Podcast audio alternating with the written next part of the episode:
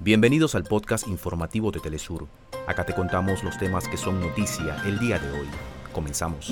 En Ecuador revelan caso de corrupción que involucra al candidato Jan Topi con el fallido sistema de seguridad contratado por la ciudad de Guayaquil, una de las ciudades más afectadas por la violencia. La Comunidad Económica de Estados de África Occidental anunció que la iniciativa de activar una fuerza de reacción rápida para restablecer el orden en Níger. El canciller iraní Hossein Amir Abdollahian realizará este jueves una visita oficial para Arabia Saudita como parte del proceso de normalización de las relaciones entre Teherán y Riyadh. Hasta acá nuestros titulares.